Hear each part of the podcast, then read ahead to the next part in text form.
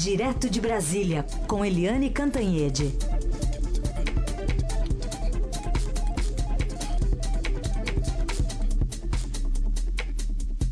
Oi, Eliane, bom dia. Bom dia, Raíssen, bom dia, ouvintes.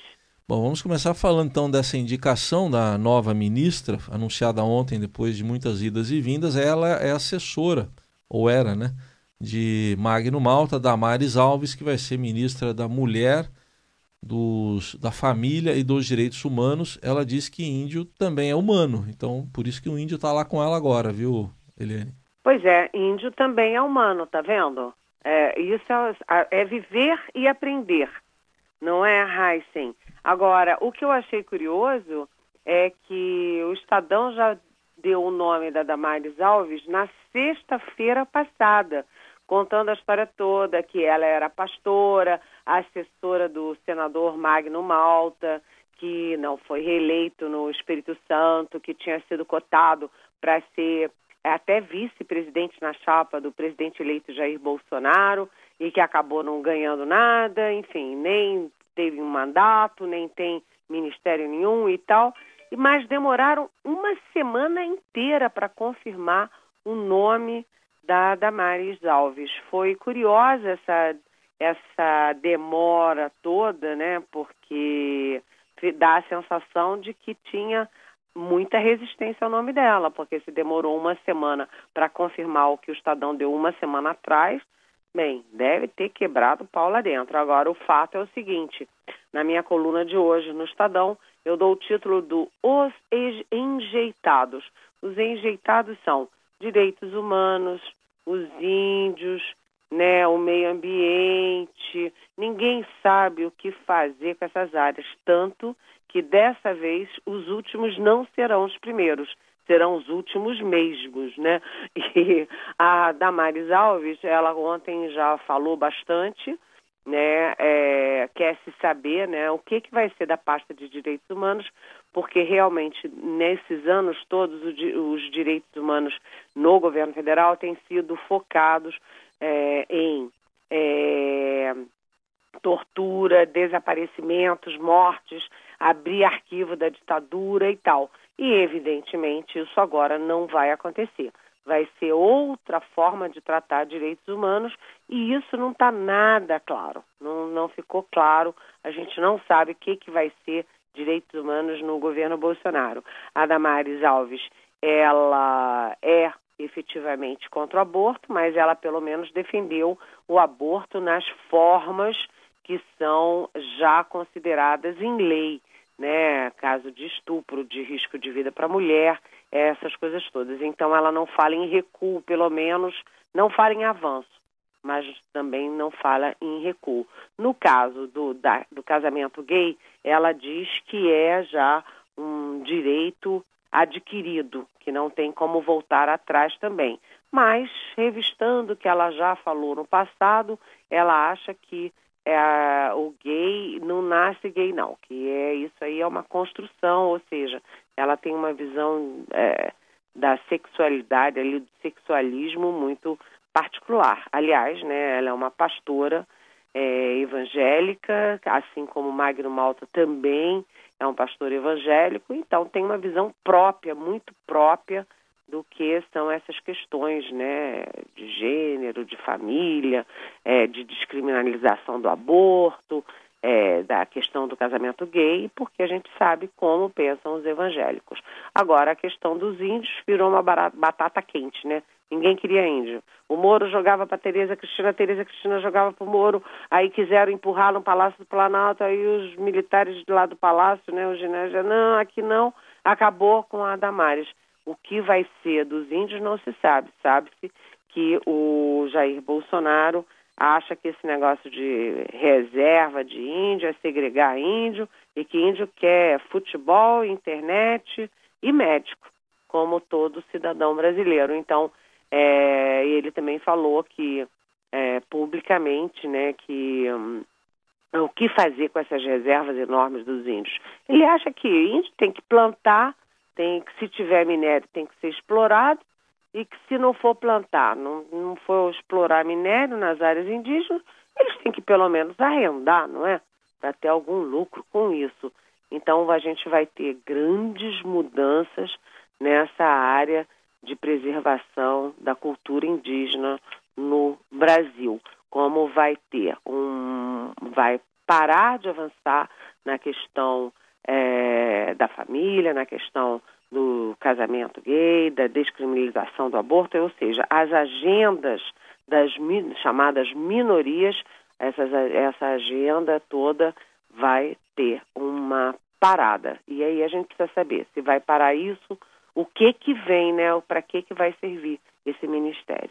Aliás, o outro enjeitado é meio ambiente, que ficou sendo o último ministério a ter um dono aí na nova composição de governo. Vamos ilustrar só o que ela disse então sobre os índios, só para fechar o comentário e a gente mudar de assunto. Vamos lá. Índio não é problema. FUNAI não é problema neste governo. O presidente só estava esperando o melhor lugar para colocar a FUNAI. E nós entendemos que é o Ministério dos Direitos Humanos porque índio é gente. Então tá aí, confirmado, né? Confirmado, índio, índio é gente. gente. Pronto. Então tá bom, feita a constatação. Vamos seguir aqui agora com outro assunto. Esse depoimento de ontem de Antônio Palocci mais acusações contra Lula. As acusações não são novas, a novidade é, é Palocci contar isso agora de viva voz, né, Eliane?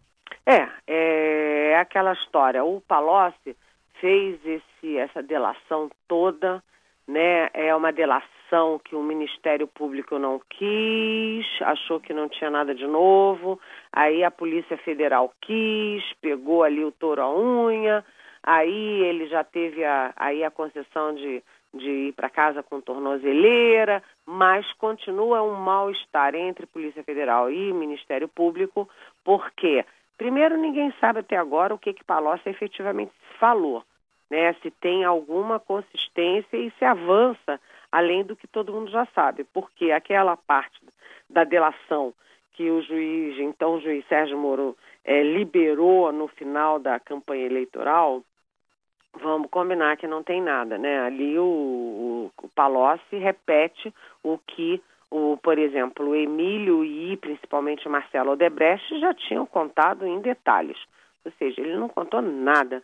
Agora, ontem não. Ontem mudou, porque na Operação Zelotes, é, o, o Palocci ele é, foi né, como testemunha de acusação contra o ex-presidente Lula e ele declarou que o ex-presidente Lula, sim, é, favoreceu é, as montadoras de automóveis em medidas provisórias no Congresso, atuou decisivamente nisso para é, conseguir vantagens, conseguir financiamentos, etc., para o filho dele. Então, agora é uma questão mais objetiva, mais grave. Lembrando que também nas elotes, além de você ter toda a questão é, do CARF, né, que é aquele, aquele tribunal das, das multas da Receita Federal. É uma, é uma forma de recorrer contra a multa da Receita. Esse é o CARF.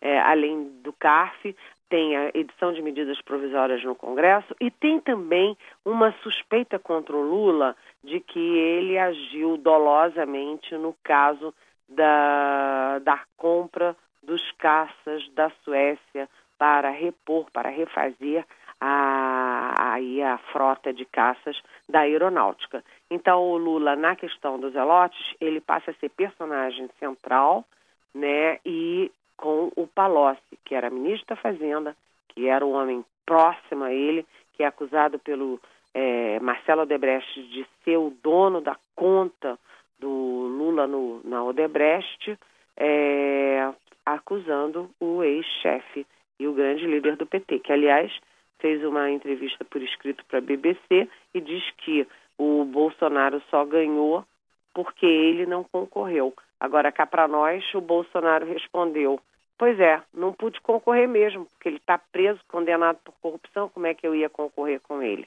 Então, é, no exterior fica esquisito, né? Um diz que não ganhou porque não deixaram, o outro diz que, claro, ele não podia porque estava preso, condenado.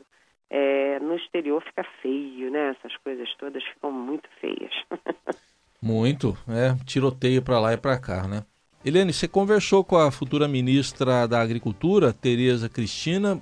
Quais as suas impressões? O que, que você traz para a gente aqui? Você sabe, Heisen, é, o setor agrícola no Brasil é um setor poderosíssimo e que as pessoas na área urbana têm muito pouco conhecimento sobre isso. É, você sabe que a gente teve recessão 2014, 2015, 2016 e só não fomos para um buraco ainda pior porque o agronegócio é poderoso, o agronegócio nunca entrou em recessão, muito pelo contrário, sempre segurou o crescimento brasileiro, sempre segurou ali a onda quando é, a indústria, por exemplo, foi para o buraco. Então, é um setor muito poderoso e é um erro as pessoas acharem que a agricultura brasileira, o setor de agronegócio é atrasado. Muito pelo contrário. Né? Eu viajo muito pelo país, são é, pessoas que essas novas gerações foram todas formadas em universidades, têm cursos fora, falam línguas, o maquinário é de super primeira geração, né? A preservação de terras no Brasil, você sabe que o agronegócio, quer dizer, as propriedades rurais, elas preservam 250 milhões de hectares nesse país, né? Tem uma lei duríssima de meio ambiente em cima deles. E é um setor fundamental porque é o segundo setor que mais emprega pessoas no Brasil. E aí eu conversei com ela, ela disse o seguinte: primeiro pediu confiança e otimismo para os produtores rurais e depois ela prometeu algumas coisas pontuais importantes. Primeiro, o governo Bolsonaro vai é, cuidar muito, com muito cuidado, do seguro para o produtor rural, né, que é um seguro de 500 milhões de reais, que é muito pequeno, segundo ela, né, e que atrapalha o ponto 2 do programa dela, que é o crédito. Se o produtor não tem seguro é, ou tem um seguro falho, ele tem mais dificuldade de adquirir crédito, né? O crédito hoje é muito restrito só ao Banco do Brasil, né? Em dezembro acaba o crédito, não tem mais é, programação de crédito, então eles querem criar o seguro, ampliar o crédito com base nesse seguro e as outras coisas mais objetivas, assim, tipo infraestrutura. O governo Bolsonaro vai investir muito em infraestrutura, aliás, o governo Temer já deixa 336 bilhões de investimentos, principalmente para infraestrutura, né? E ela está cuidando é, diretamente também do tabelamento do frete. Já se reuniu anteontem com representantes de caminhoneiros, já teve reunião com Luiz Fux no Supremo Tribunal Federal, porque há um, um é, um processo lá questionando a constitucionalidade do tabelamento de frete. Enfim, além disso, a Tereza Cristina promete também desregular, desburocratizar o setor, que é muito penalizado com os alvarás. Né, os alvarás de meio ambiente, que são importantes, das reservas indígenas, que são importantes, tudo isso é importante, mas não deve demorar anos até você conseguir alvará para qualquer coisa que você queira fazer nas suas terras. Então, ela quer desburocratizar. A questão dos defensivos agrícolas é uma questão delicada, mas ela trata com pragmatismo, dizendo o seguinte: não dá para produzir alimentos sem defensivo agrícola, em lugar nenhum do mundo. Então, o que, que é preciso discutir? Discutir com equilíbrio e discutir a calibragem, porque se você não tem acesso aos defensivos mais modernos, você aumenta a quantidade. É melhor diminuir a quantidade e trabalhar com os defensivos de ponta que são ah, aceitáveis, admitidos no mundo inteiro. Então, ela é muito pragmática, está conversando com todo mundo e está dando uma mensagem ao setor. Vamos ser otimistas.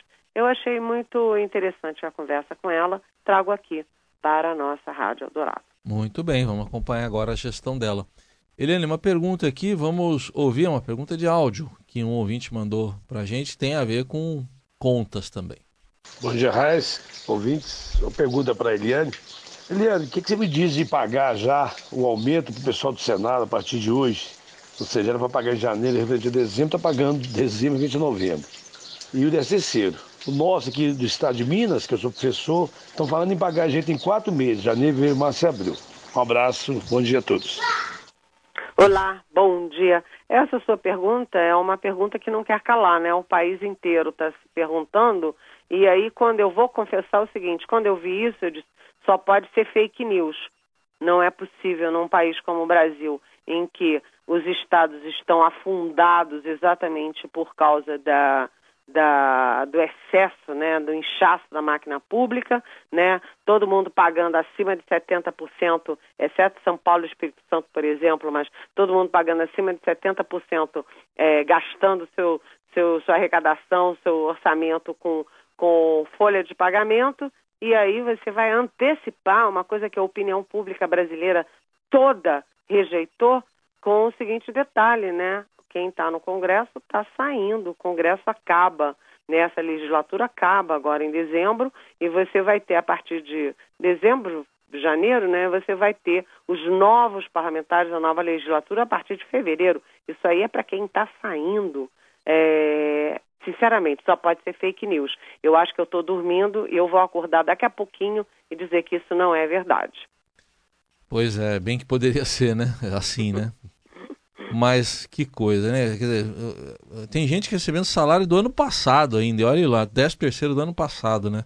Pois é, no Rio de Janeiro, é. por exemplo, os governadores todos presos e as pessoas não conseguem receber os seus legítimos salários, pensões, é, aposentadorias e décimo terceiro. É um horror, né? É isso. Aí, Eliane Cantanhede conosco, sempre nesse horário das nove às nove e meia, no Jornal Dourado, de segunda a sexta-feira. Eliane, um bom fim de semana, até segunda. Bom fim de semana e um beijo para Carolina, que está de férias, tá né? No, é, é, deve estar tá lá no. Já está no Chile agora, viu? Ai, que maravilha. É, tá Beijo, Eliane, até segunda. Beijão, tchau. tchau.